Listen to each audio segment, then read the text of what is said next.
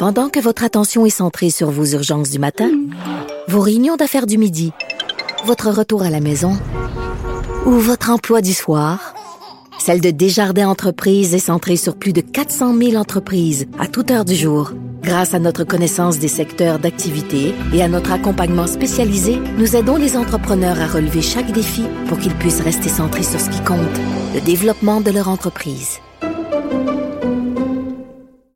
On va se parler de Marilyn Lévesque euh, dans quelques instants avec euh, Nancy Roy qui est euh, la directrice générale de l'Association des familles de personnes assassinées ou disparues. On a suivi l'histoire de Marilyn Lévesque euh, tout au long de l'année. Vous vous souvenez, c'est cette femme qui a été assassinée dans une chambre d'hôtel euh, dans la région de Québec, une travailleuse du sexe. Elle a été assassinée par un récidiviste, euh, Sacha Galési, qui, lui, était en liberté conditionnelle et qui avait eu une permission spéciale pour fréquenter des travailleuses du sexe pour répondre à ses besoins.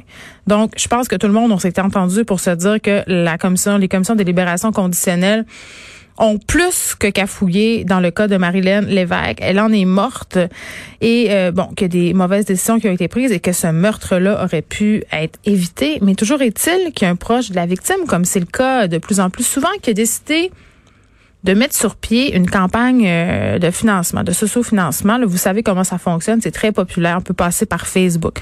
On peut passer par des plateformes comme euh, GoFundMe. Donc, c'est très, très, très populaire. Et il y a 400 personnes qui ont contribué à cette campagne de socio-financement-là qui a été organisée en l'honneur, entre guillemets, de Marilyn Lévesque. On a ramassé environ 17 000 et l'objectif était bien simple. La personne qui a commencé cette campagne-là a dit cet argent devra servir pour payer les frais funéraires de Marilyn et le reste, on le versera euh, à l'Association des familles de personnes assassinées ou disparues. Sauf que là, ce qui arrive, c'est que, bon, les frais funéraires ont été payés et euh, l'AFPAD n'a pas reçu l'argent qui lui avait été promis. Et ça soulève quand même quelques questions. Nancy Roy, elle est là, on lui parle tout de suite. Nancy Roy, bonjour. Bonjour. Bon, euh, c'est une question qu'on pose de plus en plus parce que les campagnes de financement ça arrive. Bon, euh, là, on parle du cas de Marilyn Lévesque, mais il y en a pour toutes sortes de causes. Là. On, peut avoir des enfants malades, euh, on peut avoir des parents qui ont été victimes d'accidents. La population se mobilise, organise des campagnes, et on se dit, euh, qu'est-ce qu'on fait pour que cet argent-là soit utilisé à bon escient, soit distribué aussi de la façon dont, on l'avait promis au départ. Hein. quand les gens donnent, ils se disent, moi, je donne pour que Marilyn Lévesque ait des funérailles dignes, et je donne ensuite pour aider les victimes. Là, dans la situation qui nous occupe. Bon, euh, je le disais, les frais funéraires, ça a coûté quelque chose comme 10 000 resterait 7 000 C'est pas une très grosse somme quand même, mais est-ce que pour vous, ça aurait pu faire une différence? Ah, euh, tout don là de, de même 5 dollars peut faire une différence à la FPAD parce que nous, on donne directement aux familles pour payer de l'aide psychologique ou payer hmm. des frais euh, juridiques auxquels ils pourraient pas se, se voir payer. Mais par contre, euh, euh, dans son faudrait je veux juste rectifier parce qu'on a reçu à midi aujourd'hui une somme de 331 dollars euh, de celui qui a organisé la, la, levée de fonds hmm.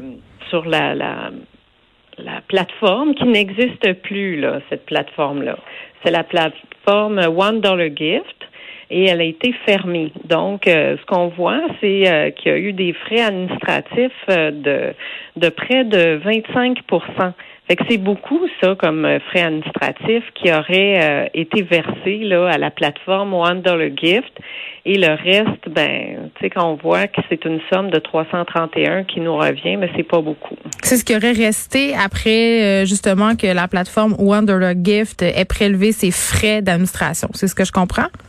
Oui, c'est ça. Puis il s'est versé aussi un salaire pour administrer ça et euh, des frais là, cosmétiques et esthétiques. Bon.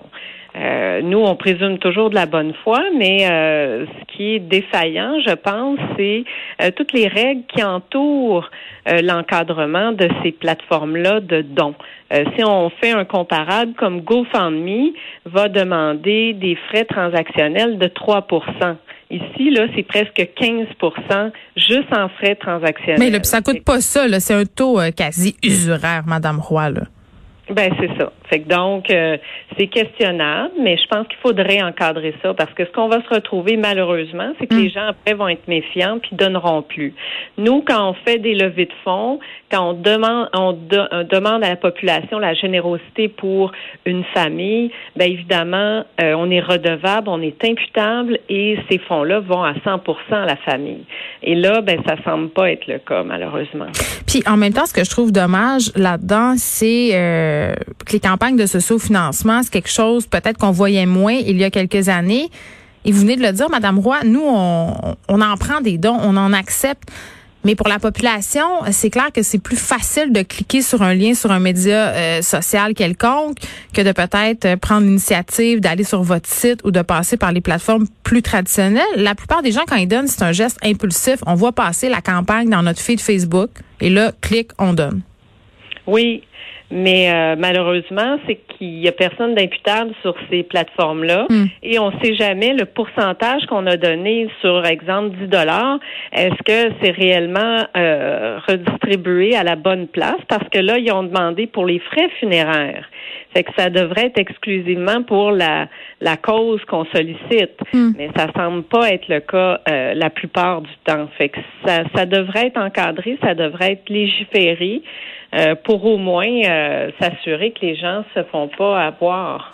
Ben oui, puis vous êtes pas la seule dans cette situation-là. Euh, il y a eu toute cette histoire avec la Fiat de Granby. des gens avaient ramassé quand même une somme considérable qui devait servir pour plein de choses là, qui avaient été détaillées très très explicitement dans la campagne de financement. Et les organisateurs de cette campagne-là, Madame Roy, avaient assuré aux gens qu'il y aurait aucune partie de cet argent qui serait destiné à payer les frais juridiques des parties euh, de la défense en fait et on se rend compte que ça n'a pas été le cas et il y a aucune loi en fait en ce moment qui qui euh, oblige une personne euh, qui serait à la base d'une campagne de socio-financement d'utiliser les fonds en fait pour les raisons pour lesquelles la campagne de financement existe au départ. Ça veut dire là en français que si moi, Geneviève Petersen, demain matin, je me pars une campagne de socio-financement pour aider l'Association des familles de personnes assassinées ou disparues, que les gens donnent et que je décide finalement d'aider un autre organisme ou de faire autre chose avec l'argent, ben il n'y a aucun recours. Non, il n'y a aucun recours, puis on ne peut pas demander euh, des comptes euh, à ces, ces, ces gens-là qui organisent ça. Hmm. Mais si on regarde juste GoFundMe, c'est quand même les montants récoltés, c'est 5 milliards. Fundraiser, c'est 100, plus de 100 millions, puis Fundly, c'est plus de 300 millions. Donc, on se demande, ben, écoutez, tout cet argent-là, si elle était mieux administrée puis mieux surveillée, parce que c'est de la générosité en arrière de ça. Mm Il ne faudrait pas faire en sorte que les gens après ne donnent plus par crainte que leur argent est pas destiné au bon endroit. Fait qu'il faudrait juste peut-être l'encadrer et donner ça peut-être à une organisation comme Centraide qui mm. pourrait peut-être mieux planifier toutes sortes de dons ou de, de campagnes de financement ou le donner directement à l'organisme. Oui, puis il y a des campagnes qui explosent aussi littéralement et ça laisse les familles un peu dans une situation délicate. Tu sais, donnons quelques exemples, Madame Roy, là, si vous voulez bien. Euh, on a ce cas d'équipe de hockey dans l'Ouest canadien. Là, vous vous rappelez sans doute un horrible accident. Plusieurs joueurs sont décédés.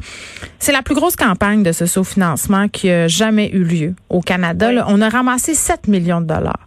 Aux États-Unis, on a des campagnes qui sont en cours présentement pour aider les victimes d'agressions sexuelles. On est rendu à 151 millions de dollars. Et là, les proches de ces familles-là euh, se retrouvent avec des montants considérables euh, qui sont distribués et ne savent pas trop comment les utiliser de façon éthique parce que si tu organises une campagne de socio-financement pour payer une chambre hyperbare à ton enfant qui est 25 000 mais que finalement tu en ramasses 125 000 comment on administre le... Il y a des questions éthiques qui se posent quand même. C'est l'argent du monde, c'est pas notre argent, là. Oui, c'est exactement. Mais si c'était encadré, s'il y avait euh, des réglementations, euh, s'il y avait un comité peut-être aussi pour euh, s'assurer que les fonds soient bien administrés, hmm. puis qu'on soit redevable avec des comptes rendus, ben ça peut-être ça ralentirait euh, ceux qui veulent le dépenser autrement que ce que ça a été sollicité. Et là, si on veut donner à l'Association des familles de personnes assassinées ou disparues, parce que vous l'avez dit tantôt, là, euh, les familles souvent n'ont pas droit à beaucoup d'aide psychologique ou s'ils ont droit, ça dure pas très longtemps. Et on en a parlé ensemble à plusieurs reprises de l'importance pour que, que ça, qu'ils soient accompagnés, ces gens-là. Euh, comment on fait pour vous aider?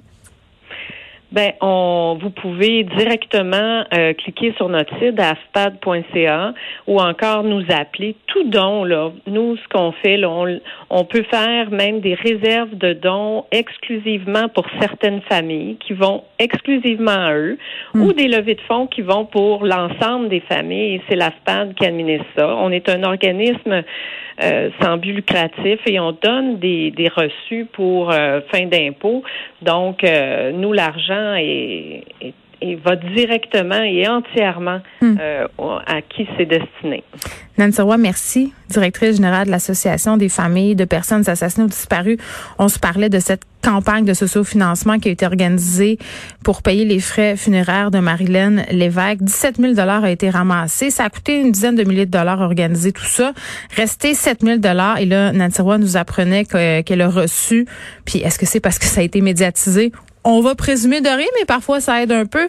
Donc l'organisme qui a reçu 300 euh, dollars environ sur l'heure du midi, donc la balance euh, euh, du, c'est quand même assez surprenant d'apprendre que Wonder Gift, qui est une plateforme de socio-financement aujourd'hui fermée, est allé jusqu'à gruger 25% des dons reçus. C'est énorme. Là. Moi, je serais curieuse de voir leur leur livre. Montrez-moi en quoi ça coûte tout cet argent administré 17 000 je trouve que il y en a euh, qui barrent épais. Puis ce qu'il faut retenir vraiment tout ça, je pense, c'est, tu sais, euh, parfois justement, puis je veux pas être plate, mais tu sais, des fois quand on donne sur Facebook rapidement comme ça, là, c'est comme si on s'achetait de la bonne conscience. Tu sais, un peu là, tu vois ça passer dans ton feed Facebook ce petit enfant-là qui a la leucémie ou cette famille-là qui, qui a passé au feu, qui est dans le besoin. Puis là, oups, on donne, on s'en lave les mains. Après ça, on se sent mieux. On sait pas trop où va notre argent. On sait pas trop si ça va profiter réellement aux gens ou du moins dans quelle mesure. J'ai envie de dire, donnez du temps. allez vous impliquer auprès d'organismes ou assurez-vous de donner à des organismes qui sont sérieux et qui offrent une certaine traçabilité des dons. C'est le cas notamment de Centraide.